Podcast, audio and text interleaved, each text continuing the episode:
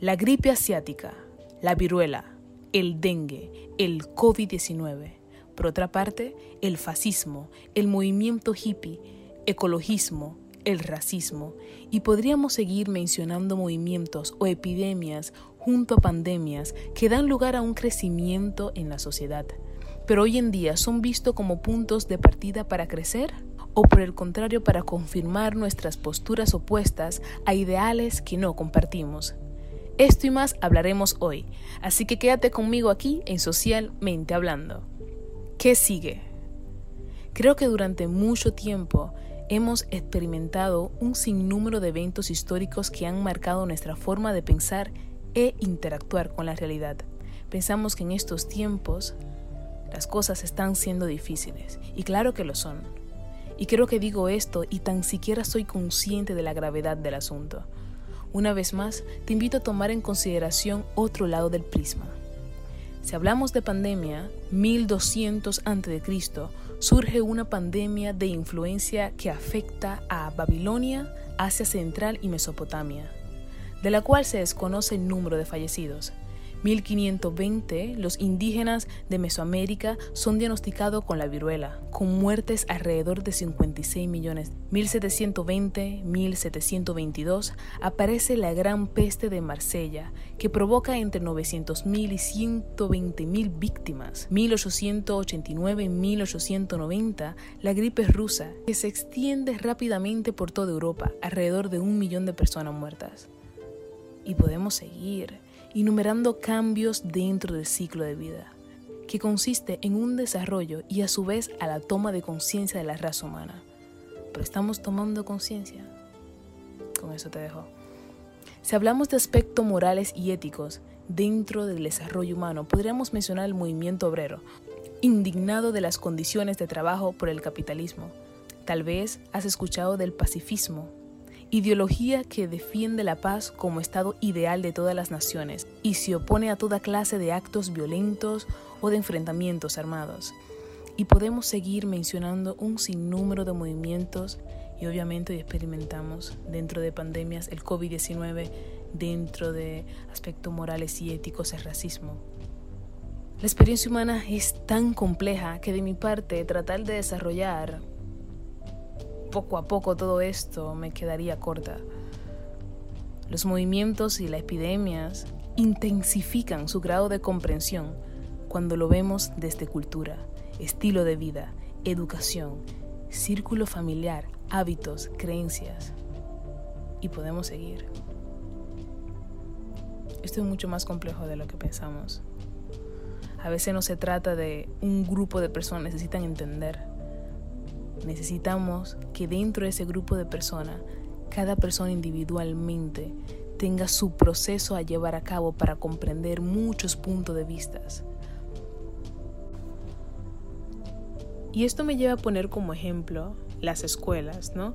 En donde vemos como un conjunto de personalidades distintas, mentalidades, formas diferentes de comprensión, tienen que domarse a comprender un solo elemento, no un solo conjunto, un solo material, de una sola forma. Si la elegida por el profesor curso es PowerPoint, si la elegida es a través del libro, si la elegida es forma charla, imagínate toda la confusión que puede haber dentro de un salón y claro, es más que evidente, o sea, si nos vemos lo hemos reflejado en las calificaciones, lo hemos reflejado en las actitudes, la forma de actuar. Es como tratar de hacer entender. E-, es como de, esforzar las cosas, ¿no? Pero bueno, eso nos llevaría a un sistema de educación totalmente distinto, en tomar en consideración cada ser humano de acuerdo a su camino, ¿no? De acuerdo a la forma de la que el ritmo que lleva cada ser humano, porque cada ser humano tiene un ritmo natural, ¿no? Pero no nos damos cuenta de ello. Podemos ver en los mismos salones que compartimos con personas cómo todos cumplimos con el objetivo de terminar una carrera artística, ¿no? Pero hay tantas formas de ver la misma carrera artística. Es lo mismo, mediante la lucha contra la pandemia, mediante la lucha contra el racismo, mediante la lucha um, mediante la lucha del abuso infantil, mediante la lucha de, de la violencia de género, hay tantas personas que experimentan el mismo fenómeno de tantas formas. Entonces, solucionar esto de una forma A para todo el mundo, de una forma, a veces me voy a entender, de una forma B para todo el mundo, funciona. Mi pregunta es, ¿funciona? Y te la dejo a ti para debate y también lo digo, pero lo internalizo yo. Todo esto para mí es una conversación conmigo misma para darme cuenta de, mis posturas, de mis opiniones y recordar que todo esto, una vez más, es brindar un brindar un matiz dentro de quizá de todo de toda una masa sólida, ¿no?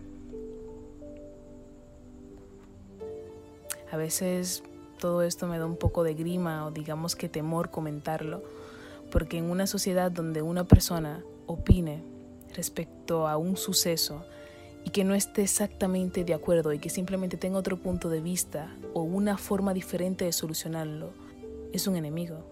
Porque aquí quizás lo que queremos son de qué bando estás, en qué postura te encuentras. Y no se trata de nada de eso. No se trata de quién tiene la razón y quién no, quiénes son lo bueno y quiénes son, y quiénes son lo malo. Ante todo esto, quienes están en conflicto es una misma, es una sola especie, el ser humano. Es más que evidente que los movimientos surgen como consecuencia de la incapacidad de dialogar de quienes tienen el mando con respecto a la sociedad, pero no vemos que es un patrón que se ha repetido constantemente durante nuestra experiencia de vida, es decir, años. La pregunta es, ¿qué ha estado pasando? ¿Han visto cambio? ¿Sí? ¿No han visto cambio? No, claro que no. Y todo radica en qué, qué viene ahora, ¿no? ¿Qué vendrá después? A mí me preocupa mucho, no sé si llamarlo fenómeno, no sé si llamarlo un efecto que he estado consciente, que he visto estos últimos años. Puede suceder cualquier movimiento, digamos que social, y no sé por qué a mí me da la impresión, al dejar la persona de hablar del tema, no sé por qué se da como entendido la ausencia de actos no quiere decir que no esté pasando. Y con esto me refiero a positivos y negativos, porque la atención de la sociedad en estos momentos se está enfocando en la cosa negativa. Y no sé si eso está dando resultado, pero ha sido un patrón llevado a cabo durante años.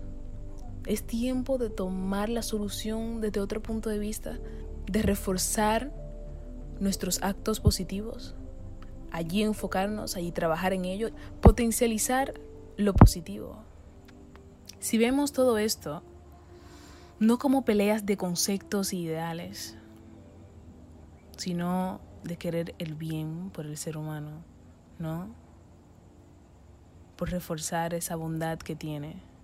Y no quiero caer en la trampa de tratar de definir nuevamente un concepto por el cual sí posicionarse o una idea por la cual sí tomar una postura, porque volvemos a lo mismo, volvemos a que quien no comparta lo mismo que yo acabo de mencionar o la forma de visualizar posibilidades de solucionar un problema, volvemos a posicionarlo para que quien no esté de acuerdo con eso discutir con esa persona. No sé si me estoy dando a entender, ¿no? Todo esto que consumimos en las noticias, a mí en lo particular, tal vez muchos compartan la misma opinión, nos da a entender que el mundo está patas arriba, que la cosa va de mal en peor, que qué viene es la pregunta, ¿no?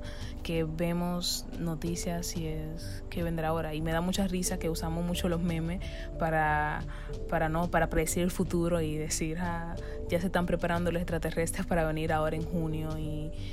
Pero me parece muy interesante una frase que dice José Carlos Ruiz, un filósofo y profesor, que dice, si las noticias y las redes sociales destacan las cosas negativas, es que siguen pasando cosas positivas en todo el mundo. Dime si esta frase no, nos da una esperanza, ¿no? No nos hace ver o apreciar las cosas un poquito distinto. Te exhorto a que me escribas, me digas qué te pareció que todo esto me sigue motivando a una vez más compartir con ustedes mi punto de vista, sugerencias, ideas y estaré a la disposición de escucharte. Esto ha sido todo por hoy aquí en Socialmente Hablando. Gracias por compartir conmigo estos 10 minutos de buena conversación. Ha sido todo un placer. Estuvo contigo Vitali López.